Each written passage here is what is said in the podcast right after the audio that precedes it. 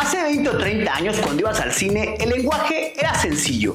Estaba la matiné, por ejemplo, ya cuando la película se proyectaba por las mañanas. Ahora, si leías el periódico y decía permanencia voluntaria, sabías que por 4 pesos podías ver la misma película hasta 4 veces durante el mismo día y sin salir del cine. Esto es real, es lo que hacíamos. Ahora, el intermedio, el medio de la película, cuando parecía que había llegado el fin para el agente secreto 007, ¡pum! Se encendían todas las luces y las parejas dejaban de demostrar su cariño y era momento de gastar dinero en la dulcería.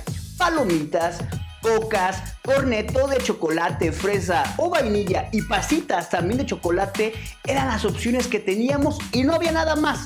Pero hoy en estos días todo se complicó y tenemos secuelas, precuelas, crossovers, reboots, remakes. Pero vayamos por partes. Comencemos por la secuela, que es una de las palabras favoritas de Hollywood. Ya sabes, cuando la caja registradora suena, hay que hacer crecer el negocio con segundas, terceras y cuartas partes. ¿Te suena Rápido y Furioso 9? Pero no todas las secuelas son malas. El silencio de los inocentes, Batman regresa, La Guerra de las Galaxias, episodio 5, El Imperio contraataca, El Padrino 2 o Misión Imposible 3.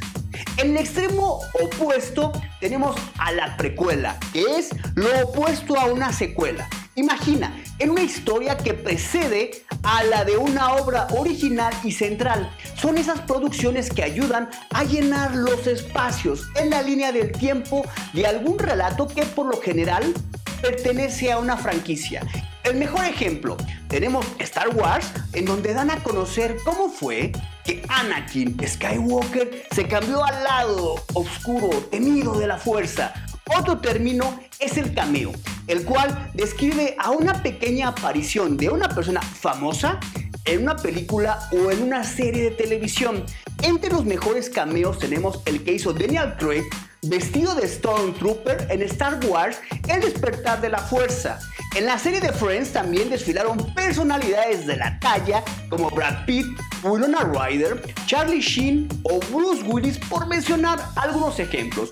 Por su parte, cuando nos referimos a un crossover, como su palabra lo indica, se trata de un cruce, ya sea entre historias o un gran encuentro entre personajes que pueden ser del mismo universo o de diferente. Y a diferencia del cameo, quienes aparecen en un crossover sí son de vital importancia en la historia. Algunos crossovers son Batman contra Superman, El origen de la justicia o Los Vengadores. Ahora bien, si hablamos de reboot o reinicio, sucede cuando un estudio toma una película antigua para hacer una, nueva versión de ella. Es decir, que arranca desde cero. Generalmente este reinicio no toma en consideración la historia anterior pese a que contiene los mismos elementos. Un claro ejemplo de esto, Cazafantasmas, Batman Inicia o Spider-Man Lejos de Casa.